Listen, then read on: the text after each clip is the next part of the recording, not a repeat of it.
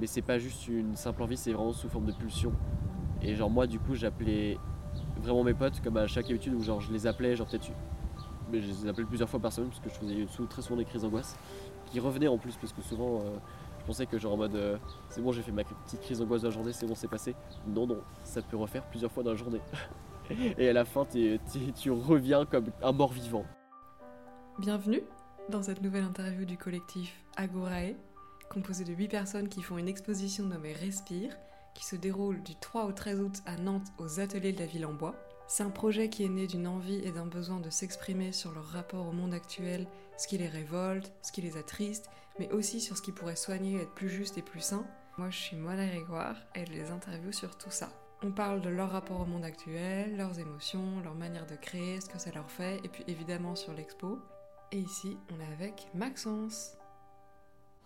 Euh, du coup, j'ai lu ta présentation qu'il y a dans la brochure. Dedans, tu dis que tu te questionnes depuis tout petit euh, sur le monde. Est-ce qu'il y a des sujets sur lesquels euh, tu te questionnes particulièrement?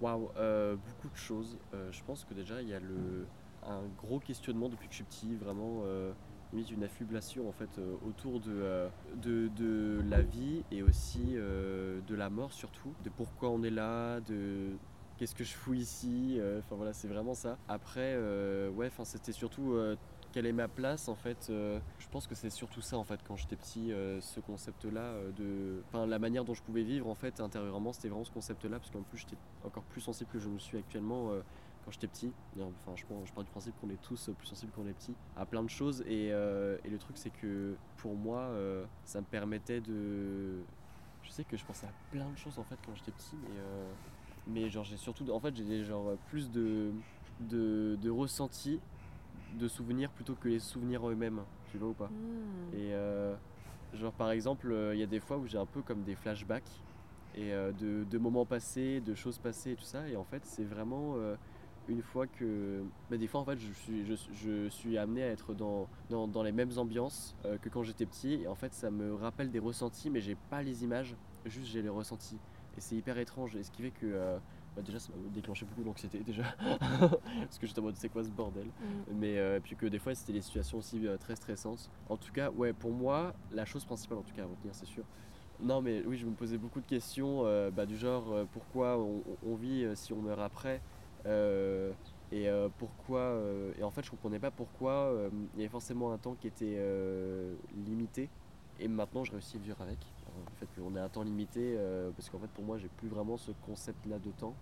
C'est-à-dire qu'au fur et à mesure et tout, de, au fur et à mesure de l'évolution et tout, genre, euh, enfin de ma propre évolution, je me suis dit qu'il euh, n'y avait pas vraiment d'intérêt au fait que, bah, au, fait d'accorder du, d'accorder quelque chose en fait au temps, parce que le temps, je le trouve vraiment comme un concept hyper abstrait, parce qu'en fait on doit constamment se, se, se relier par rapport au temps, et, et en fait à chaque fois que les gens essaient de fuir le temps, genre, enfin, quand je parle de ces gens-là ou quand je pense, genre, c'est souvent ces gens-là qui, qui euh, prennent pas du temps euh, pour eux-mêmes, euh, qui sont pas du tout dans le présent.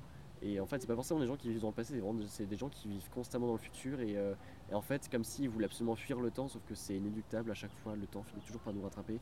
Et il n'y a pas moyen de s'en sortir, et c'est pas, pas le but de s'en sortir. Genre, faut vivre avec, mais genre, l'argent, ça énormément d'importance pour les gens qui justement sont euh, dans ce truc là de je veux fuir le temps en fait parce que c'est quelque chose de tellement matériel en fait que en fait le matérialisme pour moi je le considère vraiment comme quelque chose qui nous permet de, de nous rattacher euh, au temps présent. Mais c'est une, une euh, je c'est quelque chose de tellement futile qu'il n'y a pas vraiment d'intérêt parce que c'est quelque chose que qui a aussi une date en fait qui a aussi une date de péremption entre guillemets genre qui va partir un jour et en tout cas, quand j'étais petit, c'est vrai que genre, j'ai toujours euh, pensé à la mort parce que j'ai une terrible, j'avais une terrible peur de la mort jusqu'à il y encore euh, quelques mois.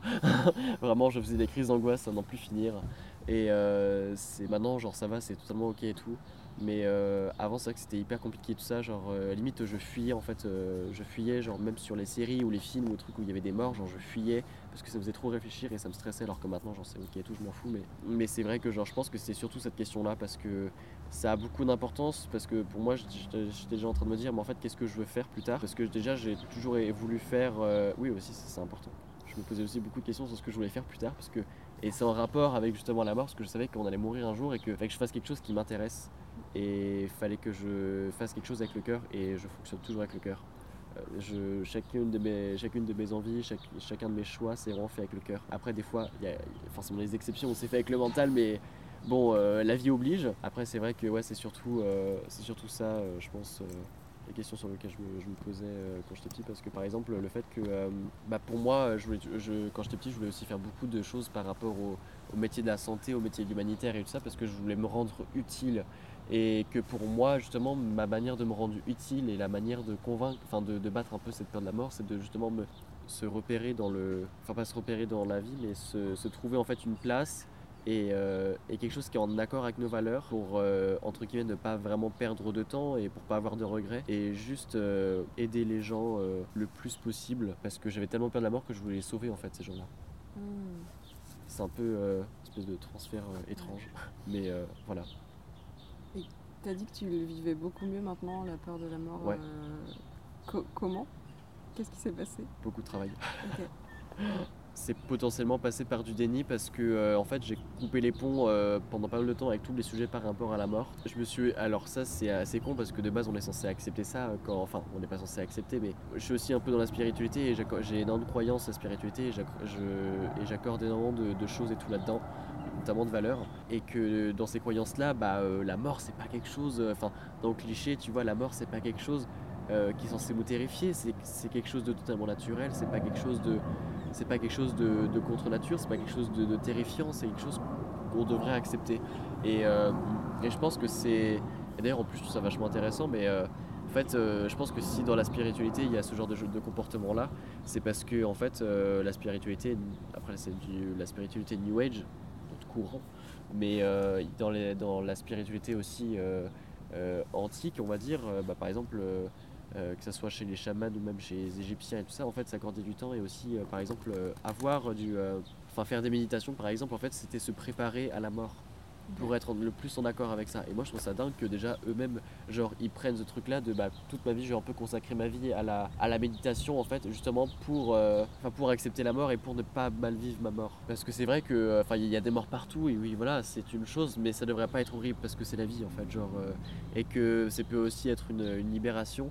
Et euh, en tout cas, ouais, genre, euh, principalement, j'ai principalement coupé les, en fait, euh, j'ai principalement coupé les ponts avec, avec tout, tout ça par rapport à la mort, toutes les thématiques. Et ensuite, je, beaucoup de réflexion. Déjà, j'ai essayé aussi des techniques sur moi-même pour, parce que comme j'ai une pensée en arborescence qui est très forte à chaque fois, genre, ça file dans tous les sens et souvent c'était sous la douche. Genre, j'étais là en train de prendre ma douche et d'un coup, hop là, une idée qui monte, une idée qui monte et qui monte trop haut et en fait, ça va ça va toucher un truc qui est en lien avec la mort et du coup ça va me stresser voilà et j'en faisais des, crises d'angoisse ça aurait pu finir dans ma douche c'était horrible. C'est devenu un endroit euh, un endroit traumatisant. Mais euh, après ça allait mais euh, et ma psy m'a aussi m'a aussi aidé à m'a dit une phrase en fait que je trouvais ça enfin j'ai trouvé super cool cette phrase. Elle m'a dit les gens qui n'ont pas peur de mourir c'est les gens qui ont appris à bien vivre et je suis hyper d'accord avec cette phrase parce que c'est-à-dire que genre, quand tu apprends à bien vivre en fait avec toi-même et que tu es en paix avec toi-même et que tu as beaucoup de résilience et que et que tu es dans des états où en fait tu es ok et tu es en phase en fait avec toi-même, bah, tu es totalement d'accord de mourir. Et je suis en parfaite. Euh, enfin, je suis totalement d'accord avec ça parce que je pense que c'est possible qu'il y ait toujours genre une petite porte en moi. Genre, je, je considère un peu tout. Genre. Euh, je considère un peu genre mes peurs et mes angoisses et tout ça comme un, un immeuble et que genre des fois il y a des portes qui sont ouvertes et des fois il y a des portes qui sont fermées. Et euh, celle-là, la porte de la peur de la mort, je pense que j'ai réussi à la fermer. Et des fois peut-être qu'elle est un petit peu ouverte, mais il y a juste genre un petit peu de choses qui sortent, mais ça reste très léger par rapport à ce qui avait pu sortir. Et en tout cas par rapport à ça, genre je me suis dit bah c'est vrai que maintenant que j'arrive bien euh, à, vivre en fait, enfin que j'ai l'impression que j'arrive vraiment bien à vivre et que je suis en paix avec moi-même, et même ça c'est un sentiment que je suis, enfin je suis hyper content d'avoir ce sentiment là parce que pour moi c'est un des sentiments les plus beaux au monde. C'est même pas une émotion, c'est un sentiment. C'est le sentiment de résilience, euh, d'être, euh, de dire qu'on a pu faire des choses mal ou alors qu'on a pu faire des choses bien et que des fois c'est mal passé, qu'on n'a pas vécu des choses hyper cool mais qu'on est ok avec et genre on est en paix. Et genre c'est vraiment, c'est hyper cool parce que dit comme ça on dirait vraiment juste le mec il a bédave. Non pas du tout. juste ce sentiment là est incroyable. C'est souvent quand je fume des clubs et tout que je suis chez moi et qu'il y a un beau coucher de soleil, je suis en mode waouh, je crois qu'en fait j'aime ma vie, même si ma vie est très, euh, ma vie est turbulente. Genre, euh, il y a vraiment, tu vas me voir dans une semaine, je serai complètement euh, dans un autre, dans une autre situation. Genre, ça n'aura aucun sens. Toutes les semaines, ça change de truc. Je suis pas vraiment stable comme personne, mais c'est vrai que, qu'en tout cas, ça, ça m'avait, en tout cas, ouais, faire ce, travail-là. De toute façon, pour moi, c'était nécessaire. mais euh, c'est hyper prolifique et, euh, et pour, pour moi en fait c'est même, c'est même pas que ça m'était nécessaire à moi mais c'est nécessaire en fait pour plein de gens aussi, le monde d'ailleurs de faire un travail sur la, sur la mort. Parce que pour moi par rapport par exemple au projet d'exposition j'estime que tout ce qui se passe dans le monde actuellement est, en relié, est relié à l'argent. Et comme je disais tout à l'heure j'ai l'impression que en fait les gens qui possèdent de plus d'argent c'est comme si ils sentaient intérieurement pouvoir acheter la mort. Mais non en fait genre euh, et, et de se raccrocher au plus possible au matériel et tout ça et enfin c'est pour ça que ce projet-là, il tient aussi beaucoup. En fait, il tient à cœur pour plein de choses. Mais, euh, mais en tout cas, ouais, il y a tellement de choses qui sont reliées. Mais en tout cas, la peur de la mort, c'est quelque chose qui a fait beaucoup, beaucoup, beaucoup, beaucoup partie de ma vie. euh. Euh, dans la présentation, tu dis aussi que tu redessines le monde à ta façon. C'est-à-dire, tu le redessines. euh, dans ma tête. Ok. Dans ma tête, parce que euh, je suis quelqu'un qui pense énormément. Et euh, je refais le monde plein de fois. Et en fait, c'est une phrase auquel j'ai pensé pendant beaucoup de temps. Et je le pense encore d'ailleurs. Euh, parce qu'on m'a beaucoup de fois reproché le fait d'être rêveur et de penser tout ça et de refaire un peu le monde à ma façon et de et de et de constamment genre euh, enfin parce que c'est vrai que des fois et quand je parle et tout avec des gens les gens j'ai l'impression qu'ils me prennent juste pour quelqu'un de teubé qui est qui est qui est qui a une pensée très utopique et euh, qui pense pas que, fait il y aura y aura un jour que du bien dans le monde tu vois genre enfin en tout cas les gens beaucoup de gens me voient comme rêveur surtout dans ma famille et tout ça et et beaucoup pensent que c'est néfaste ou juste que je suis con en fait, que je perds juste du temps à accorder de, l'espoir et tout ça euh, à des choses. Alors oui, j'ai perdu l'espoir pour beaucoup de choses, mais pas en la vie, du moins la mienne. Mais euh, beaucoup de fois en fait, j'ai repensé, enfin j'ai repensé à plein de choses et euh, par rapport à la, à la manière dont, dont a pu être construit le monde, des choses qui trouvaient la source en fait de ce qui peut causer le mal aussi et l'éradiquer. Mais c'est pas possible parce que c'est l'argent. Mais euh, non, il n'y a pas que l'argent. Mais euh, oui, c'est euh, trouver en fait des scénarios. En fait, c'est comme si je me faisais des scénarios dans ma tête où genre je refaisais le monde à ma façon dans ma tête et je supprimais les, les éléments, euh, les sources de, de tout malheur en fait. Et voilà, et la vie était cool, mais je me rendais compte que c'était un peu chiant aussi du coup. Et pour moi, c'est pour ça que je considère que. Enfin, je me suis un peu acclimaté à- à- aux choses mauvaises qui peuvent être dans la vie, sauf des fois quand c'est trop. Genre, il y a une chose que des fois c'est trop et c'est pas nécessaire et ça va juste causer la perte de l'humanité, mais pas censé causer la perte de l'humanité. Euh, je considère que les rêveurs ont pas forcément, euh, peuvent pas forcément changer le monde, mais je considère qu'en fait ils ont les plans pour le changer. Donc on peut pas forcément le faire tout seul, mais on a les plans pour et c'est pour ça qu'il faut pas autant décrédibiliser les gens qui pensent et qui rêvent et tout ça parce que tous les philosophes, tous ces gens-là, ils ont, ils ont tellement d'imagination, en fait, ils ont refait le monde tellement de fois qu'ils ont trouvé le scénario parfait. Et ils savent comment ça se passe. Et ils savent comment ça peut le faire. Mais juste, il faut, on peut pas être, on peut pas être les seuls parce qu'en en fait, on pense plus qu'on agit. C'est malheureux. Et c'est pour ça que, c'est pour ça qu'on a les plans pour, mais qu'on peut pas forcément le faire tout seul. Et du coup, cette phrase de Pour moi, la vie est un combat et je compte le gagner, je sais pas, ça m'a trop marqué. J'ai trop envie de savoir ce que ça veut dire. C'est hyper euh, vaste, mais ça en fait ça fait partie aussi de mon évolution. Euh, je me suis beaucoup laissé abattre pour plein de choses des fois. Et je m'étais rendu compte en fait que euh, c'était pas ce que je voulais. Les- en fait je me laissais abattre par les choses du passé et que je j'étais même pas abattu par les choses présentes. Et euh, que pour moi le combat c'est quelque chose de très symbolique. Le combat c'est-.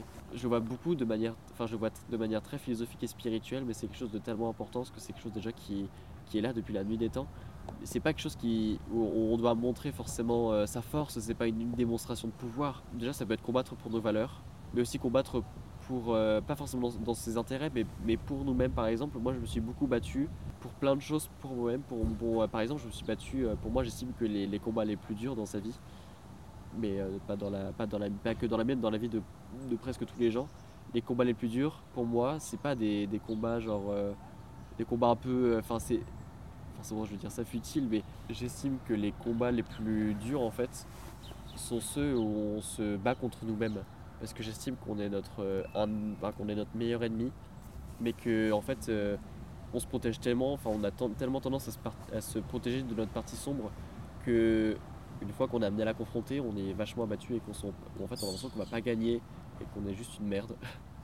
Et, euh, et au final non en fait, il suffit juste de Enfin, c'est facile à dire parce que il suffit juste de se battre alors que pour moi genre par rapport au combat aussi le plus dur le plus dur aussi c'est pas de c'est pas de d'être dans le combat lui-même c'est aussi euh, enfin euh, c'est aussi de se lancer dans un combat parce que se lancer dans un combat ça nécessite tellement de choses et que des fois euh, je trouve que ouais, beaucoup de fois c'est beaucoup plus dur de se lancer dans un combat que que de que d'être dans, dans celui-là, dans, dans- ce dernier, tu vois. Genre, je vois beaucoup, en tout cas, le combat comme quelque chose qui a beaucoup de valeur, euh, parce que c'est ce qui nous permet de gagner. Et euh, en fait, je vois ça comme quelque chose de très, de très noble euh, pour sa propre cause et aussi pour la cause de plein de choses, en fait. En fait, c'est- hyper dur de, de décrire ce que je ressens par rapport à ça avec des mots, parce que c'est quelque chose que... C'est vraiment quelque chose qu'il faut, qu'il faut vivre, je pense, pour comprendre, ou qu'il faut ressentir pour comprendre. Parce que l'expliquer comme ça, c'est vachement, c'est vachement compliqué parce qu'il y a tellement de choses qui jouent, enfin, qui jouent en la faveur du combat justement et de ce que je pense vis-à-vis de lui-même. Mais Est-ce que toi, tu t'es battu contre toi-même ouais, pour plein de choses. En fait, j'estime que genre, euh, en fait, il y avait des fois où j'avais tellement de combats intérieurs que je faisais des grosses crises d'angoisse et que aussi des fois, genre, il y a beaucoup de, il y a beaucoup de fois aussi où, euh, où en fait, genre, euh, bah, enfin surtout l'année dernière, en fait, j'accumulais j'accumulais tellement de, de tristesse et en fait, c'est parce que je faisais que de la cultiver de par euh, source de mes malheurs et que genre, tu vois, c'est comme si tu voyais constamment un- quelqu'un qui, qui, qui genre euh, pleurait dans ses mains et genre disait toujours putain je suis malheureux, je suis malheureux, je suis malheureux, je suis malheureux. D'accord, c'est une chose, mais euh, c'est quoi la suite? Parce que tu peux pas, euh, tu peux pas être malheureux toute ta vie et en fait c'est un jour où, enfin c'est un peu, c'est carrément une crise existentielle. mais, mais du coup ça m'a amené à avoir aussi des pensées, par exemple le fait de vouloir aussi en finir avec moi-même et tout ça, genre euh, plusieurs fois et tout, j'avais, en fait c'est des choses qui sont hyper dures à, ressentir en fait. C'est des choses où tu as envie de, de sur le coup, mais c'est pas juste une simple envie, c'est vraiment sous forme de pulsion. Et genre moi du coup j'appelais vraiment mes potes comme à chaque habitude où genre je les appelais genre peut-être mais je les appelais plusieurs fois par semaine parce que je faisais très souvent des crises d'angoisse qui revenaient en plus parce que souvent euh, pensais que genre en mode euh, c'est bon j'ai fait ma petite crise d'angoisse de la journée c'est bon c'est passé. Non non ça peut refaire plusieurs fois dans la journée. Et à la fin t'es- tu reviens comme un mort vivant et bah d'ailleurs c'est aussi en ça en fait que je me considère comme pas que je considère le, battant enfin le, pas le battant mais le combat comme quelque chose de très noble c'est parce que qui est très important parce que pour moi le combat permet de survivre. Et que je me dis si aujourd'hui je suis encore en vie parce que je me suis battu parce que j'aurais pu il aurait pu m'arriver tellement de bricoles et ça m'est pas arrivé parce que je me suis battu et j'ai fait j'ai fait valoir des choses euh, des, des- pour des causes nobles et que je suis encore là et que je suis je me sens encore plus fort qu'avant parce qu'aujourd'hui ces choses-là elles m'ont rendu plus forte. C'est pour ça que le combat pour moi c'est quelque chose de très de très c'est une noble cause parce que c'est quelque chose qui nous rend davantage fort et euh, la force je trouve qu'elle est nécessaire pour plein de choses. Mais euh, je parle surtout de force mentale pas de force physique évidemment. Mais c'est nécessaire pour plein de choses parce que euh, la vie, enfin de base la vie, euh, quand, quand- genre, euh, quand, tu regardes et tout avec du recul, c'est vrai que les gens ils ont toujours dû survivre en fait notre, de base on est des animaux et qu'on a devait survivre en fait constamment et qu'en fait ça fait partie de notre, de notre instinct de survie et, c'est partie intégrante de nous-mêmes de survivre en fait. Puis je pense aussi la peur de la mort m'avait beaucoup aidé aussi à vouloir survivre. Avouer, parce qu'à ce moment-là j'avais très peur de la mort aussi. Même si en plus horrible parce que j'avais très peur de la mort et j'avais l'impression de clamser. Waouh, horrible. Ouais, c'était euh, c'est hyper dur euh, par contre les euh, les ces trucs sous forme de pulsion parce que du coup c'était les trucs où genre moi j'appelais mes potes en, secours vraiment où je, je disais écoute euh, distrais-moi faut que ces pensées là s'arrêtent parce que j'ai peur de faire quelque chose de mal genre vraiment je veux pas et c'est une sensation horrible parce que genre le cœur qui bat genre des tremblements partout et genre une pensée qui revient sans, cesse en tête. Et c'est pas une crise de nerfs c'est pas une crise d'angoisse c'est genre un truc qui est là et c'est horrible. C'est absolument horrible. Et euh, c'est pas quelque chose que je voudrais revivre. Et c'est aussi pour ça que je trouve ça important de, combattre parce que tu sais que quand tu combattu quelque chose ou quelqu'un en fait tu sais très bien que si tu as gagné le combat ou, si tu as déjà combattu contre elle et que tu pas forcément gagné tu sauras d'avance comment euh, quelles étapes euh, ne pas faire ou quelles étapes faire de base quoi je l'ai tellement fait et j'ai tellement appris qu'en fait maintenant je prends mon pied à me battre et j'adore ça donc vraiment, genre, Wow. quand je me bats, je me bats pas avec euh, de la haine ou quoi, je me bats avec le cœur et avec, la, avec le sourire, avec de la luminosité. C'est vraiment, euh, genre, euh, je le fais, je le fais de, de bonté de cœur, vraiment. C'est vraiment quelque chose. euh, maintenant, le fait de me battre et cette force vitale et cette force mentale en moi, je sais qu'elle reste là. Et parce que là, j'ai tout ce chemin qui est, gravé et qu'en plus renoncer à un combat, le perdre, je m'en fous parce que il y a forcément un jour on perdra un combat et euh, et euh, je trouve qu'on nous apprend pas assez à perdre parce que perdre c'est aussi apprendre de ses erreurs et plein de choses. Donc voilà, mais ce sentiment, la hargne de vivre, en fait, c'est quelque chose qui vraiment. euh, c'est comme en fait, j'ai l'impression d'avoir plusieurs fois affronté la mort et que le fait de l'avoir affronté, je sais que j'ai de la force maintenant et je sais ce dont je suis capable et aussi ce dont je suis pas capable pour l'instant. Et je sais que c'est cette hargne de vivre qui me donne envie de faire plein de choses dans la vie. Et que cette chose-là, je l'avais pas à des moments et que maintenant que je l'ai, je suis extrêmement fier et je veux la garder à tout prix. Que si un jour je la perds, je la retrouverai, quoi qu'il en coûte. Vraiment, genre je, je pourrais faire tout et n'importe quoi, genre euh, pour, euh, pour des valeurs et notamment bah, pour euh, l'arme de vivre.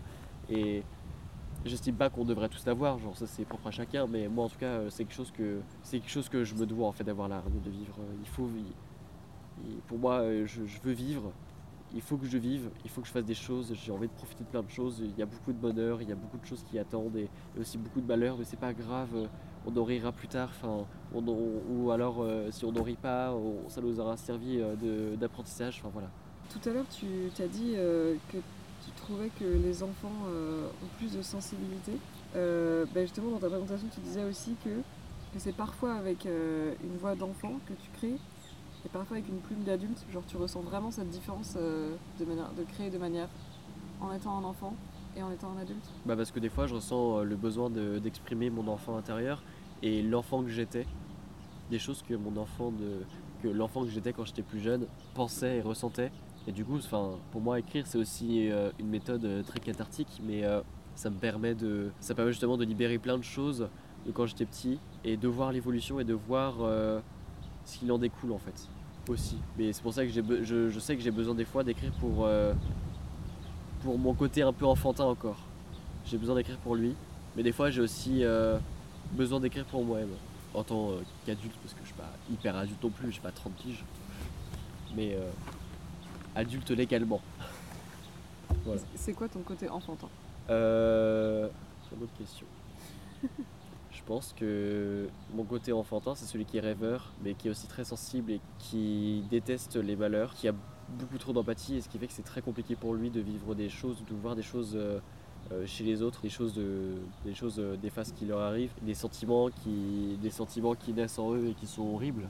Je crois que c'est ça que j'ai besoin de d'extérioriser et euh, par rapport à ce petit enfant. Ce petit enfant là, je pense qu'il sentait tout ça et, euh, et beaucoup de blessures aussi et euh, je pense qu'il ressentait énormément l'injustice déjà et euh, beaucoup de à la fois de colère, de tristesse et de joie. En fait, c'est les principales émotions qui me régissent aujourd'hui. Enfin, avant c'est les principales émotions qui me régissaient. Maintenant, euh, les émotions qui me régissent, les principales, c'est euh, la colère et et, la joie. Plus de tristesse depuis l'année dernière.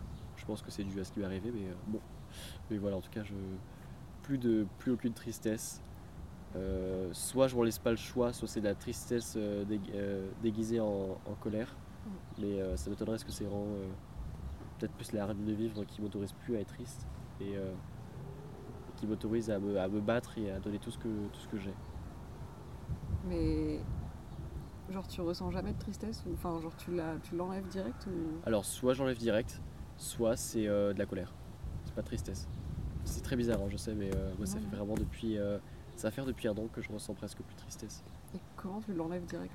Je pense qu'en fait, c'est euh, plus. euh, c'est pas vraiment dû à moi, parce que pour moi, je, de- je devrais en avoir. Et euh, genre, je devrais en avoir assez régulièrement, comme toutes les émotions, savoir être en paix avec et les accepter.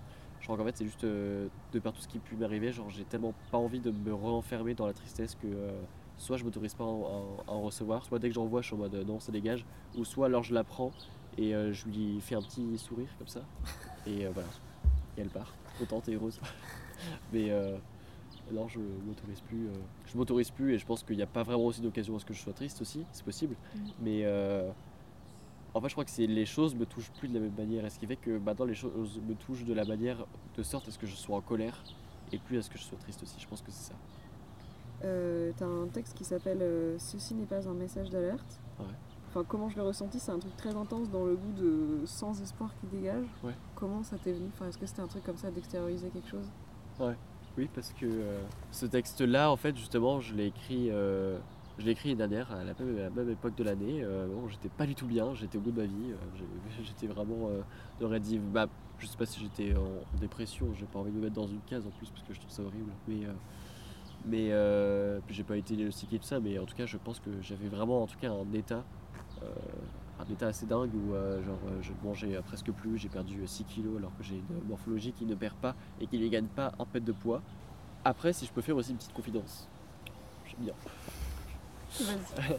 Euh, les, les, les deux textes que j'ai écrits et aussi entre guillemets le troisième qui devait être là, En fait, c'est trois différents traits de ma personnalité. C'est-à-dire que euh, en moi, j'ai euh, en termes imagés, je pense que je dois avoir un dramaturge, quelqu'un qui est genre euh, un dramaturge ou quelqu'un qui est ouais, quelqu'un qui est drame, qui est, qui est- qui est dramaturge, écrivain, un truc comme ça. Ensuite, je dois avoir une daronne divorcée, ça c'est sûr. Une daronne divorcée de 40 ans, le cliché. Parce que des fois j'agis vraiment tel quel et c'est drôle et euh, voilà, enfin des, des fois genre il y a des soirs, euh, je sais pas, je ressens l'envie d'être une daronne divorcée, c'est plus fort que moi.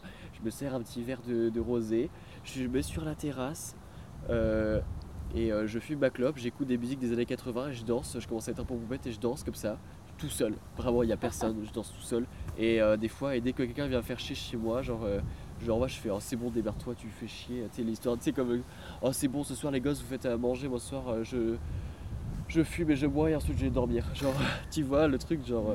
puis je m'habille en plus, quand, quand des fois je m'habille avec des vêtements de daronne et tout, enfin, que j'ai pris en, fripe. Ça fait des trucs euh, très drôles de daronne, genre avec, avec euh, vraiment des, des- petits chandails de daronne, des petits gilets comme ça, des petits vestons. euh, je suis ça, des trucs comme ça. Parce qu'il fait un petit peu froid, mais on danse quand même. Tu vois, genre. en tout cas, c'est- il y a une partie de moi qui est très daronne divorcée, mais. cette daronne là, elle, est, elle fait la, la part des choses entre, entre justement la troisième et la première que je t'ai dit. Alors la troisième, euh, le, ce troisième trait, c'est euh, côté très star, mais euh, côté qui est très pétasse, très star, qui critique beaucoup, mais pas, dans le sens critiqué, genre, genre qui, va parler, qui va casser du sucre sur, sur le dos des gens. Genre ça, je, je fais pas parce que c'est quelque chose que je déteste et je vois pas l'intérêt. C'est dans le sens très critique, dans le sens où qui va être très catégorique sur des choses. Parce que je pense qu'en fait, cette partie de, la, de moi, c'est un peu la colère qu'il y a. Et c'est un peu une colère vengeresse. Genre en mode, je veux me venger sur la vie, sur plein de choses. Du coup, genre, c'est un peu euh, un côté pétasse qui ressort pour impressionner les gens et pour être encore plus éclectique. Parce qu'on va toujours reprocher d'être comme ça. Alors du coup, bah, je vais te montrer que je peux être encore plus que tu le pensais. Genre euh, aussi le fait que, euh, que genre tu puisses tu, tu penses que tu peux te mesurer à moi et tout ça et bah moi juste par ego parce que c'est aussi peur de mon ego je pense bah je vais te montrer que tu vois tu prends pour une merde mais en fait je sais pas ce que je suis et tout genre c'est vraiment ce côté là tu vois Mm. et c'est aussi ce côté qui va se montrer qui est qui est très extraverti, très extravagant, qui est très pétasse, qui veut sortir, qui veut boire, qui veut s'enfumer, qui veut, qui veut discuter, qui veut rigoler avec les gens, qui est, qui est bon vivant, qui est bon vivant. Vraiment, cette personnalité est très vivante. c'est c'est une personnalité qui vient du sud. Mais, euh, mais en tout cas, ouais, genre, c'est vraiment euh, comme ça que je le conçois. Et du coup, euh, ce, bah, elle a beaucoup de colère en elle. Et euh, cette colère qui est combative, cette colère avec de la joie ou alors avec de la hargne de vivre. Et du coup, c'est par exemple le deuxième texte, c'est cette personnalité qui est, vraiment euh, ancrée euh, dans ce texte. C'est vraiment elle qui m'a aidé à, l'écrire. La première, la première personnalité, c'est plutôt le premier texte du coup, c'est celle qui, bah, qui est plutôt dramaturge et qui est très triste en fait, qui peut être très empathique et qui est, qui est d'ailleurs trop empathique à mon goût, je trouve, des fois, parce que ça m'empêche un petit. Mais euh, c'est une personnalité qui est trop dans le. En fait, c'est comme si c'était quelqu'un à qui on avait brisé ses rêves et qui est devenu dramaturge à la suite, tu vois. Et genre, ce qui fait que il a encore des émotions cool des fois, et je l'associe beaucoup à mon enfant intérieur en fait, mais euh, ce, côté-là de moi. Mais, euh, mais c'est vrai que, que du coup, c'est un peu lui qui m'a aidé à écrire ce texte-là, et aussi bah, tout ce qui s'était passé l'année dernière et tout ça, et à la, à la même époque de l'année, mais. euh, et ouais, c'était euh, c'était le but aussi, de, c'était ce que je voulais, c'était ce que je ressentais, c'était aussi ce que je voulais euh, montrer. D'ailleurs, petite info, mais en fait, euh, quand j'écris mes textes, je les relis toujours à des musiques. Oh. Parce qu'en fait, j'écris toujours en musique. Euh, J'écoute une musique, et en fait, cette musique-là, c'est celle qui m'inspire. Euh, de, et là, je sais que genre j'écoutais une musique quand je. Et c'est drôle parce que du coup, je me souviens toujours de toutes les musiques que j'ai écoutées quand j'écrivais. Parce que c'est une musique que je passe en boucle pendant 10 minutes. Là, je sais que j'écoutais la musique du film Back. Ok. Je sais pas si tu l'as vu. Non, mais je vois. Et euh, c'est une musique euh, où ça fait un peu euh, apocalyptique, un peu, un peu désertique, un peu, un peu genre guerre et tout ça. Et, et c'était vraiment le, la musique, c'était vraiment ça que je ressentais. C'était vraiment genre en mode un, un, un cri de désespoir, tu vois. Tu sais qu'il n'y a rien par la suite, tu sais que ça va être le néant et c'est comme ça il faut s'y faire. Et, comme si genre il y avait une, euh, je sais pas, un missile qui nous tombait sur la tête et genre l'épée Damoclès qui s'abattait enfin sur nous et qu'on savait notre destin, notre, euh, notre destinée, et que c'était foutu et comme ça, tu vois. Mhm. Et du coup, le troisième texte qui est pas vraiment euh, là, mais c'est l'autre. c'est l'autre. euh, bah, du coup, c'est un peu la daronne divorcée parce que du coup, genre, euh, c'est la daronne divorcée slash babos aussi. Où genre, euh, c'est très peace, c'est très spirituel, c'est très love, c'est très. Je suis dans l'amour, regardez le temps qui passe, tout ça. Genre, enfin, tu vois, genre, c'est vraiment. euh, il y a beaucoup donné des leçons, mais des leçons de vie. Donc, euh, soit des fois, elle est très catégorique, ou soit des fois, elle est très euh, dans le partage avec bienveillance, avec douceur. Non, c'est. et du coup, c'est le troisième texte, c'est cette partie-là qui a écrit et tout ça. euh. Justement, j'étais en... ça, c'est, c'est, ça, typiquement, c'est un moment où j'étais en pleine résilience. Et j'ai écrit un texte en, en, en, voulant montrer que, parce que j'avais jamais écrit de texte comme ça auparavant, que un texte où je montre vraiment la résilience avec, euh, avec la mort, avec la vie, avec l'évolution, avec euh, toutes ces choses-là. Euh, voilà. Et là, pour le coup, j'écoutais de musique de méditation. Donc, voilà. Je voulais savoir comment euh, comment t'écris. Est-ce que ça te vient de manière instinctive ou plus réfléchie? Est-ce que tu bloques sur des trucs? C'est très instinctif, mais des fois, ça arrive que je bloque pendant genre quelques secondes. Et je suis en mode ah ça, je pourrais pas le mettre comme ça. Du coup, je trouve un truc et je le et je le mets à ma façon et puis ensuite ça passe. Mais ouais, par contre, c'est ça le truc, c'est que J'écris pas souvent, vraiment pas souvent. Mais quand j'écris, c'est de manière très instinctive et euh, je fais, par exemple, je sais que ce texte-là, j'ai dû le faire en 10 minutes. Je n'ai pas, c'est vraiment venu instinctivement, ça a découlé comme ça en moi et je fais ok, c'est bon, euh, voilà. Merci d'avoir écouté cette interview. Vous pouvez vous abonner, écouter les autres épisodes, les partager si ça vous a plu et n'hésitez pas à nous donner des retours. Il y a plein de petits liens dans la description et donc l'exposition se tiendra du 3 au 13 août à Nantes aux ateliers de la ville en bois. Venez